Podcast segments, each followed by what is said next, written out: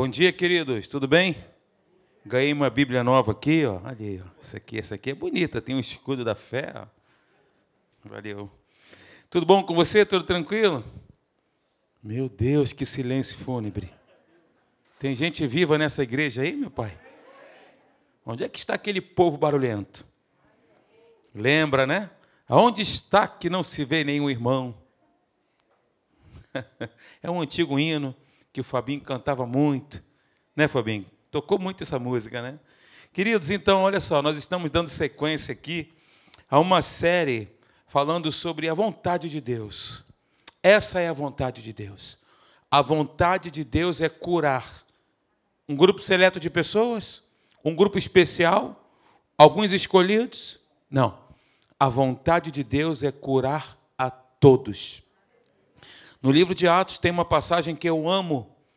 Atos 10, versículo, capítulo 10, versículo 38, que fala sobre a vontade de Deus expressa no ministério de Jesus. Diz assim o texto: O Espírito Santo estava sobre ele, o qual andou por toda parte, fazendo o bem, curando e curando a todos os oprimidos do diabo, porque Deus era com ele. Eu amo essa palavra, eu amo esse texto, porque é a fotografia da vontade de Deus expressa no ministério de Jesus. E nós estamos falando aqui sobre chaves para cura. Eu falei na quarta-feira anterior, lá atrás. Depois falamos sobre incredulidade também, né, o perigo da incredulidade. E eu tenho dado sequência aos domingos pela manhã sobre esse tema aí. Inclusive, na Tijuca, na nossa igreja matriz, é, durante lá um mês, está se falando sobre isso. A todos ele curou. E vários pastores têm trazido esse conteúdo bíblico, expressando, como eu disse, a vontade de Deus para nós que somos corpo de Cristo, né? A Bíblia diz que Jesus é o cabeça, nós somos o corpo. Ora, se eu sou o corpo de Cristo e Jesus, né, ele é o ele é o Senhor, é difícil você imaginar um corpo destruído e uma cabeça saudável, né? É difícil você tentar conceber uma, um, esse pensamento. Muito bem, queridos, nós temos falado aqui, o meu texto base, o meu ponto, está em Provérbios capítulo 4, versículo 20 até o versículo 22. Mas antes, queria só relembrar algumas coisas que nós falamos anteriormente. E eu disse né, que o nosso Pai, diga o meu Pai, o meu Deus, o meu Senhor, o meu Pai, ele tem respostas do céu para os meus problemas aqui da terra. O meu Deus que me ama, o meu Pai, tem respostas dele para os meus problemas, para as minhas dificuldades, ok?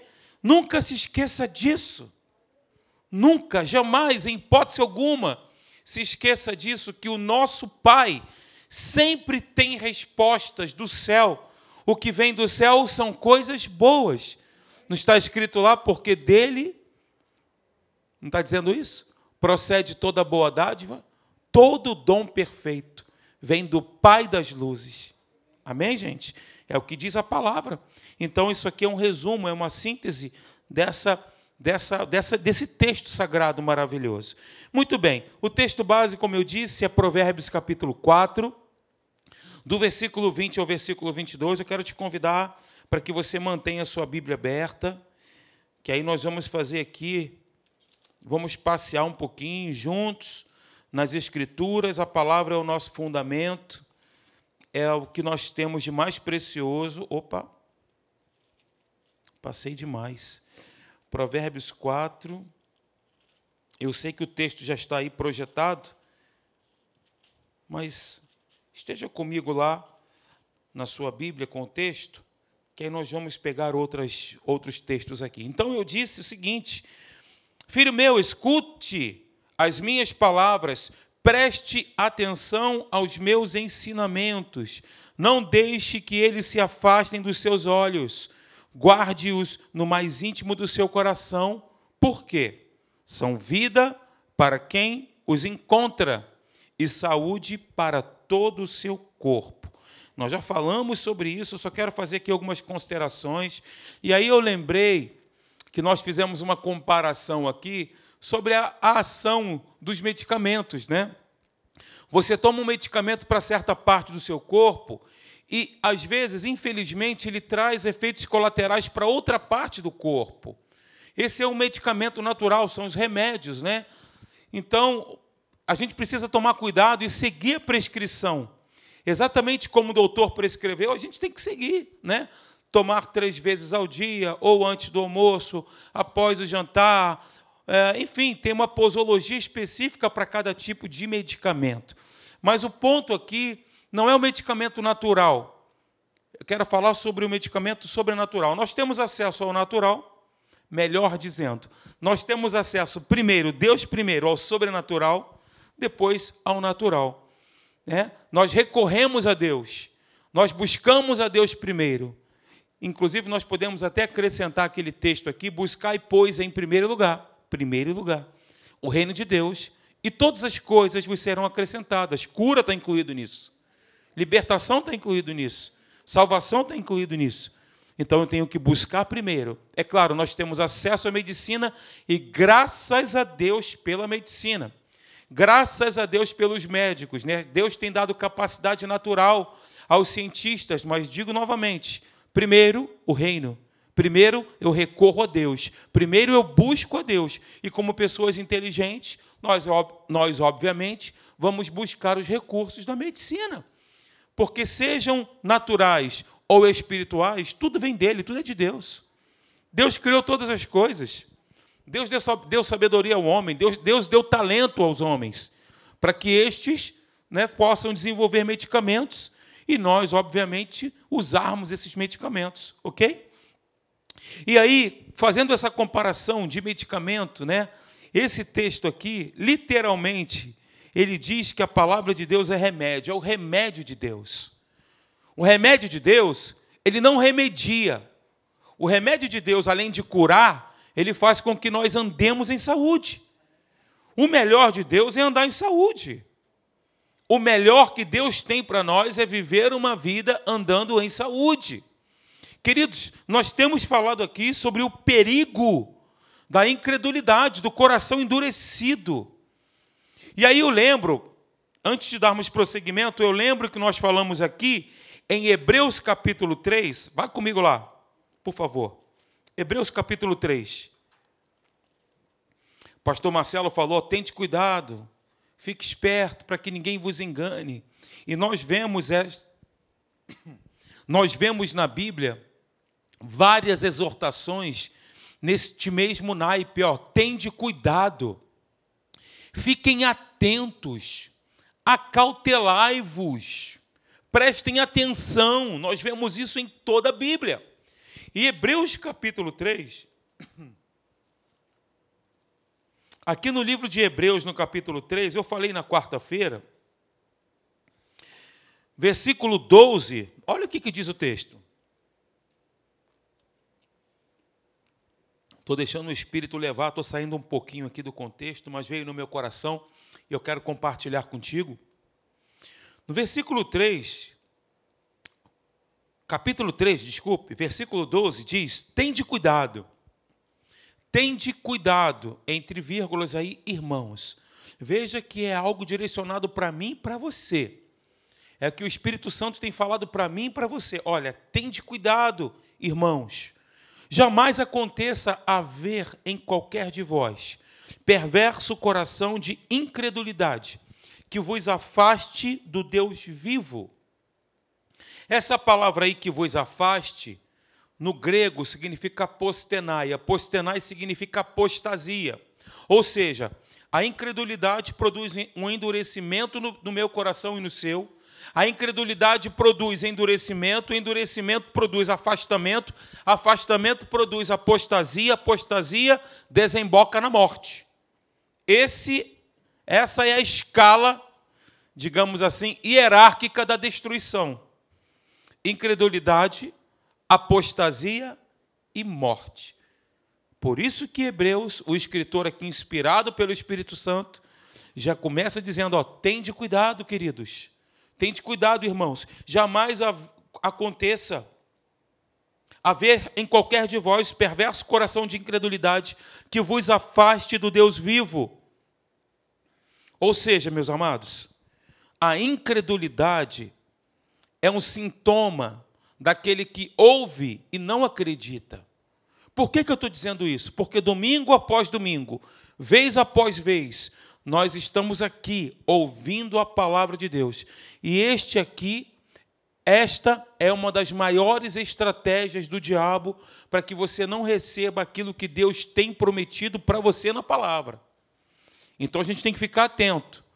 Os céus estão abertos para nós, amém, gente? Nós temos acesso à presença de Deus. A Bíblia diz que nós estamos assentados em lugares celestiais em Cristo Jesus. Fisicamente estamos aqui, mas espiritualmente estamos assentados em lugares celestiais em Cristo. Nós estamos em Cristo Jesus, é o que a Bíblia diz. Amém? Mas o inferno, ele tenta de todas as formas, maneiras, fazer com que nós não acreditemos nisso. E aí a gente ouve, ouve, ouve, mas não presta atenção, como diz aqui o livro de Provérbios, capítulo 4, versículo 20. A gente escuta, meramente escutamos. Mas nós não fazemos como se fizéssemos da primeira vez. Você lembra quando você ouviu a palavra de Deus da primeira vez? A primeira vez que você ouviu? Eu acho que, eu acho não, é algo que nós devemos trabalhar como um exercício, vir para a igreja como se fosse a primeira vez, com uma expectativa enorme no nosso coração de ouvir a palavra de Deus, de ouvir o Espírito Santo por boca do pregador, de ouvir o próprio Deus falando conosco. Essa é a expectativa, é prestar atenção é exatamente isso. Você lembra de quantas mensagens você já ouviu na sua vida? Certamente você não vai conseguir mensurar quantas você já ouviu. Mas o que nós recebemos de Deus essa manhã é que nós devemos escutar, escutar atentamente as palavras, prestar atenção aos ensinamentos, não deixar com que eles se afastem dos nossos olhos, guardá-los no mais íntimo do nosso coração, porque eles são vida.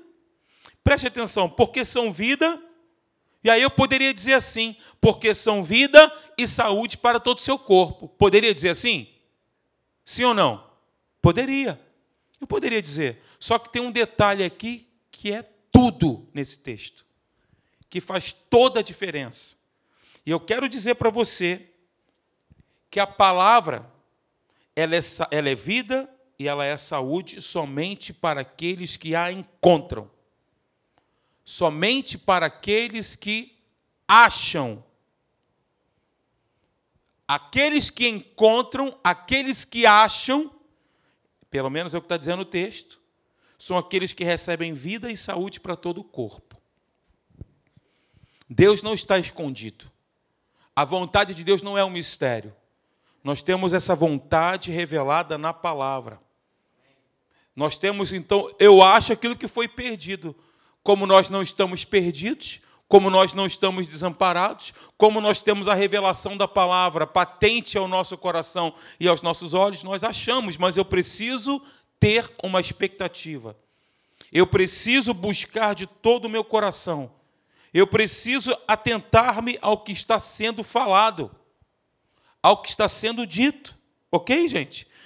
Muito bem. Ele levou sobre si as nossas enfermidades, nos sarou nos livrou da morte, nos perdoou, sarou nossas enfermidades. Ele é a palavra que habita em nós, nos dando energia e vigor. Isso aqui é um somatório de diversos textos. Isaías capítulo 53, Romanos capítulo 8, Salmo 105, versículo 20, são vários textos que estão sintetizados aí nessa frase que nós falamos. E aí o primeiro ponto é esse. Preste atenção às minhas palavras. Essas são as chaves para a cura. Primeira delas é essa daí. Preste atenção às minhas palavras. O fato de nós estarmos juntos aqui, quando nós valorizamos a palavra de Deus, isso irá nos levar para um lugar mais alto. Queridos, Deus se agrada quando você acorda e diz assim: Eu vou hoje para a igreja louvar a Ele. Deus se agrada disso. Deus ele se agrada pelo fato de você estar aqui essa manhã. Você sabia disso? Deus ele tem prazer nisso. E é muito bom quando a gente está junto. Porque quando nós estamos juntos, como diz aqui o livro de Hebreus, capítulo 3, versículo 14, diz, melhor dizendo, versículo 13, olha, nós só nos exortamos mutuamente quando nós estamos juntos. Versículo 13 é um antídoto para a incredulidade. Tente cuidado, jamais aconteça haver em qualquer de vós perverso coração de incredulidade que vos afaste do Deus vivo. Pelo contrário, o que eu devo fazer? Vamos nos exortar mutuamente. Nós só fazemos isso quando nós estamos reunidos. Exortai-vos mutuamente durante o tempo que se chama hoje. Na minha Bíblia está com letra maiúscula. Isso fala da época da graça que nós estamos inseridos. Isso fala do tempo presente, o tempo da oportunidade que Deus tem nos dado. É o tempo de, do agora. Não é o do futuro, é o do agora. É o tempo da oportunidade. Deus tem dado a mim e a você oportunidade oportunidades. É o tempo da graça, a fim de que nenhum de vós seja endurecido pelo engano do pecado, porque nos temos tornado participantes de Cristo, se de fato guardarmos firme até o fim a confiança que desde o princípio temos. Enquanto se diz hoje, se ouvirdes a sua voz, não endureçais o vosso coração, como foi na provocação. Então, mais uma vez, um dos antídotos, o primeiro deles é exortarmos, nos exortarmos mutuamente. Segundo, conforme diz a Bíblia, nós somos participantes de Cristo, nós estamos nele. Ok? Nós estamos em Jesus. Esse aqui são um dos antídotos para essa incredulidade, que é uma das estratégias do inferno para fazer com que nós apostatemos da confiança que no princípio um dia tivemos. Ok, gente? Muito bem. Preste atenção às minhas palavras, escute as minhas palavras, preste atenção aos meus ensinamentos. E é muito importante nós estarmos reunidos para ouvir a palavra, isso é algo especial, é algo maravilhoso. Você sabe que por mais que Deus já tenha feito uma obra maravilhosa, é obra consumada, obra feita, realizada. Ele morreu a nossa morte, para que nós pudéssemos viver a vida dele. Por mais que ele já tenha feito isso a nosso favor. E aí nós dizemos né, que nós somos profundamente amados, altamente favorecidos por nosso Deus. Nós declaramos, nós dizemos isso, mas por mais que Deus já tenha feito tudo isso por nós, a mesa já está posta, nós estamos assentados à volta dessa mesa, tudo Deus já preparou para que nós usufruíssemos de tudo isso. Porém, todavia, contudo, entretanto, algumas coisas podem nos impedir de nos alimentar da fonte, de receber a cura de Deus, de receber aquilo que Deus tem colocado na mesa para nós. Sabia disso? Por mais que Deus já tenha feito, a parte de Deus ele fez. A minha parte e a sua é algo que nós devemos decidir fazer. Exemplo: a prática do erro, a prática do pecado. Eu não estou falando do, do, pecado no que tange a natureza, eu estou me referindo à prática do, do erro, à prática do pecado. Aqueles que amam e praticam o pecado. A Bíblia diz que o pecado foi quebrado, né? João, quando viu Jesus, disse: Eis o Cordeiro de Deus que tira o pecado do mundo. O poder da natureza do pecado. Isso aí foi aniquilado. Mas a prática do erro é um afastamento. A falta de perdão é um afastamento. Deus não já fez? Se eu não perdoo, eu fico preso, eu fico amarrado. Não é verdade? Não é o que a Bíblia diz? Demônios, espíritos malignos, atormentadores, ficam circundando aquelas pessoas que não perdoam. Ignorância, incredulidade. A ignorância, eu não sei, quando eu sou ignorante quanto àquilo que Deus é, tem para mim na Sua palavra, eu não tenho como receber, porque eu não sei, eu não tenho consciência. Eu não sei aquilo que Deus prometeu para mim. Ora, se eu não sei, eu não recebo. Se eu tenho ignorância quanto a isso, eu não tenho como receber. De novo, então, por mais que Deus já tenha feito uma obra maravilhosa a nosso favor, algumas coisas podem nos impedir de receber a cura. E aí eu me refiro à falta de perdão, à prática do erro, à incredulidade e à ignorância. Você sabe que Tiago, olha que interessante, o que, que Tiago diz aqui no capítulo 5, versículo 16? Olha que interessante. Muitas pessoas acham que essa palavra confessar aqui é procurar um sacerdote, procurar alguém para confessar os pecados, né? Nós vemos essa prática na igreja romana. Mas não é o contexto. Esse não é o ensinamento. Confessai, pois, os vossos pecados uns aos outros e orai uns pelos outros para serdes curados.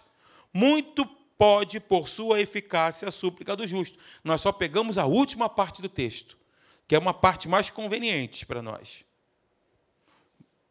É, mas a gente precisa entender todo o contexto. Nós precisamos entender todo o significado do versículo.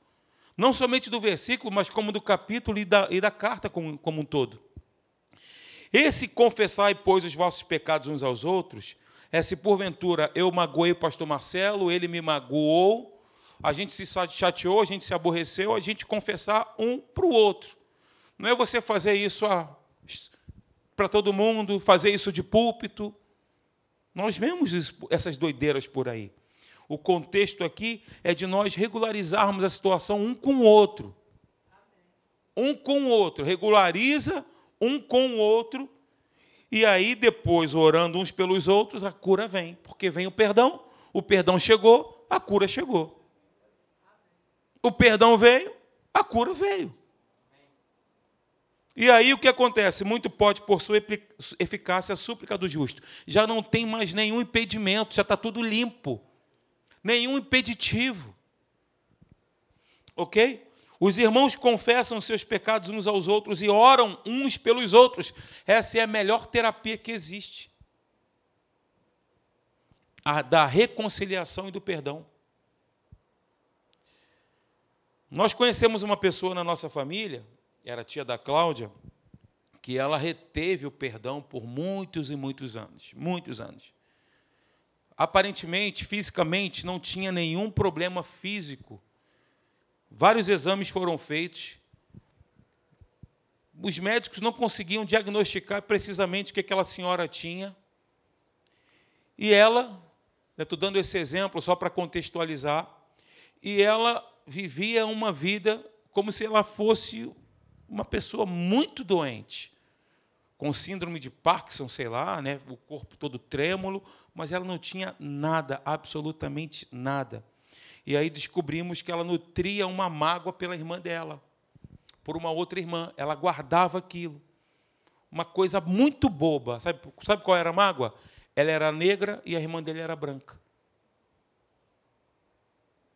Ela guardava aquilo como se a culpa fosse da irmã. Por guardar aquilo, trouxe problemas para o seu organismo, problemas para o seu corpo. Veja, queridos, isso é grave. Se a gente não cuidar, é grave. Que bom que você está ouvindo, né? Que bom que nós estamos ouvindo. Gente, a confissão deve ser feita a Deus e a pessoa ou pessoas diretamente implicadas na situação, no problema. A confissão, opa, quase caiu. A confissão deve ser feita à pessoa contra quem pecamos e de quem nós necessitamos e desejamos receber o perdão. Ok? A mágoa adoece, a confissão traz cura. Inclusive, tem um texto na Bíblia, não sei onde, não lembro onde é está, que fala sobre a raiz de amargura. A amargura vai criando ramificações e vai crescendo e vai se proliferando. Enquanto a gente não mata com o herbicida do perdão, ela vai, ó, vai embora. E olha que interessante, eu lembrei desse texto que Davi, ele disse isso. Olha que interessante. Enquanto calei os meus pecados, envelheceram-se os meus ossos pelos meus constantes gemidos todo dia. Salmo 32, versículo 3. Enquanto eu calei, enquanto eles ficaram internalizados dentro de mim, criando raízes, o que aconteceu com os meus ossos? Envelheceram-se os meus ossos. Ele foi secando por dentro. Amém, gente? Como eu falei, nada nos separa dos céus, nada. Nada nos separa de Deus. Nada nos separa do seu amor. Nada nos separa da sua graça. Nada nos separa do seu perdão. Nada, nada. Nós temos acesso irrestrito à presença de Deus. É interessante que quando nós vemos ali aquele homem, né, que Jesus disse para ele: Homem, os teus pecados estão perdoados. Lá em Lucas capítulo 5, versículo 17, a Bíblia diz que o poder de Deus estava ali para curar. E aí Jesus vê aquela situação e diz para aquele homem: Homem, estão perdoados os teus pecados. As pessoas esperavam primeiro que ele curasse. E aí questionaram a autoridade de Jesus sobre se ele perdoava, se ele poderia perdoar ou não. E aí não só perdoou, como também curou, vocês conhecem o texto. Pecado faz separação, gente.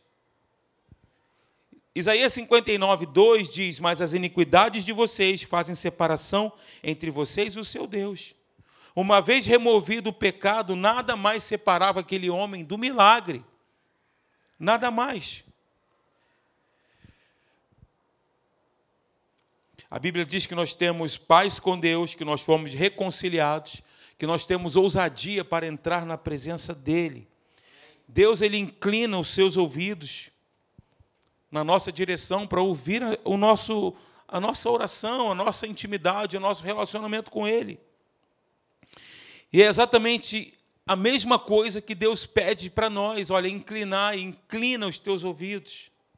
E o ponto principal é não escutar, quando a Bíblia diz, voltando aqui para o texto de Provérbios, quando a Bíblia diz, olha, escute as minhas palavras, eu olho para esse mundo caído, destruído, arruinado e falido, e as pessoas, elas acabam escutando as más notícias, escutando as estatísticas, escutando o número de mortos, escutando que tem ou não vacina. As pessoas escutam mais as situações de fora do que as situações de dentro de dentro de você, do teu espírito, do Espírito Santo, que habita em você e habita em mim. Quem está acordado aí? Quem está dormindo? Quem está acordado e quem está dormindo aí, por favor, diga amém. Inclina os teus ouvidos. Essas coisas, o negativo sempre chama mais atenção, já percebeu? A tragédia. Tem um acidente na rua, acontece um negócio, tem um engarrafamento violento as pessoas param para ver o que está acontecendo. Atropelamento, nós vimos um atropelamento ontem lá no aterro. Não vimos atropelamento, a pessoa já estava lá. O engarrafamento medonho. Ela estava lá na ponta e os carros, todo mundo parava para ver. A curiosidade, o negativo. Nós estamos vivendo tempos, né? Esses tempos de pandemia, tem feito com que muitas pessoas, ao invés de olharem para a palavra de Deus, acabam olhando para as circunstâncias, acabam olhando para essas situações, tornando-se refém do medo, do desespero, da falta de esperança, e agora, daqui para pior. Agora a cepa não sei o que lá é pior, é mais agressiva. Tantos números de mortos, queridos. Nós estamos vivendo uma pandemia, a gente não está colocando debaixo do tapete, mas o que nós vemos aqui o recado de Deus para nós é que a gente tem que prestar atenção nas, na palavra dele. E sabe o que a palavra dele diz a respeito daqueles que são novas criaturas? Salmo 91 é uma prova disso. Salmo 23, praga nenhuma, olha, Salmo 91, praga nenhuma chegará à tua tenda. Já declarou isso? Declara isso quando sai de casa. Sai de casa diz isso, ó, praga nenhuma chegará na minha tenda. É o que diz a Bíblia, meu Deus. Ah, pastor, mas eu já disse e peguei. Eu já disse e peguei a Covid. Eu já disse, estou passando por uma situação dessa. Continua dizendo. Continua declarando. Tente cuidado, jamais aconteça haver em qualquer de vós perverso coração de incredulidade. Já disse, pastor, várias vezes, mas eu continuo passando por isso. Continua. O que o pastor Marcelo leu ainda há pouco aqui? Mateus capítulo 24, versículo 13, não foi, pastor? Aquele que perseverar até o fim. E o que, nós lemos aqui também? Olha que interessante.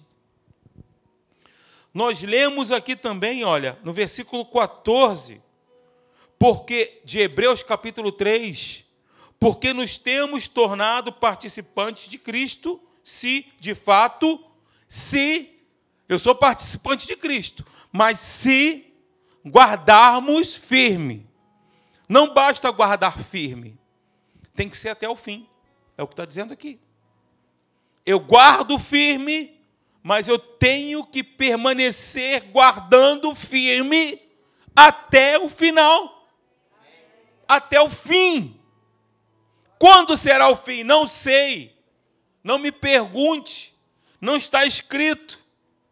Mas eu tenho que prosseguir. Tem uma frase que a gente usa lá em casa, que é aquela célebre frase: um dia de cada vez. Viva um dia de cada vez. Por que, que eu vou ficar ansioso por algo que ainda nem sequer aconteceu? O resultado do exame não saiu, por que, que você vai se desesperar? Fez um exame, está sentindo alguma coisa, a pessoa já se projeta, ela já se vê num leito de hospital, com uma bolsa de soro, no outro lado aqui, ó, com bolsa de antibiótico, sendo monitorado. A pessoa já se vê num leito de hospital. Ansiedade, estratégia do diabo, estratégia das trevas. Antigamente o inferno perseguia a igreja, matava os cristãos, cerravam ao meio, colocavam nos postes, ateavam fogo. A estratégia hoje é outra. Ó, a estratégia hoje é na mente. Fazer com que você pense aquilo que você não é. Você é um filho de Deus, você é uma filha de Deus, guardado, protegido, amparado. Deus está conosco, queridos. Deus está conosco. Ele não nos deixou, nós não estamos perdidos nesse mundo, nem desamparados por aí. Eu tenho um Deus que me ama, eu tenho um Deus que cuida de mim, eu tenho um Deus que me valoriza. Não diga, ah, eu sou um pecador. Pecador é aquele que ama e pratica o pecado. A natureza pecaminosa foi removida. A nossa natureza é uma natureza santa. Nós somos participantes de Cristo. Está aqui, ó, Provérbios 3. Ai, meu Deus. Hebreus 3, versículo 14. Participantes dele. Eu vou ler esse texto de novo. Porque nos temos, particip... nos temos tornado participantes de Cristo, se, de fato, guardarmos firme até o fim a confiança que, desde o princípio, tivemos. Mantenha a confiança acesa, mantenha a crença acesa, mantenha a fé, mantenha-se na palavra. É por isso que esse eu amo esse texto. Presta atenção, não deixe que ele se afaste dos teus olhos. Guarda aqui dentro. Os olhos e ouvidos são portões, né? Portões da nossa alma. Nós falamos isso aqui sobre na série Renove a sua mente. Olhos e ouvidos são portões. Influenciam o nosso interior. E aí, quando nós vamos mais um pouquinho à frente, aqui no versículo 23, o, o escritor diz: Olha, guarda o teu coração, porque dele procedem as fontes de vida. É do coração que procede. Fé e medo. Olha que interessante. O medo é a fé no Deus errado, né? O medo é a fé no Deus errado. Fé e medo procedem do mesmo lugar. Procedem de dentro. Se eu fecho os meus olhos para o medo, se eu fecho os meus ouvidos para o medo, ele não vai contaminar o meu interior. Não vai contaminar. Amém? Vamos ficar de pé então?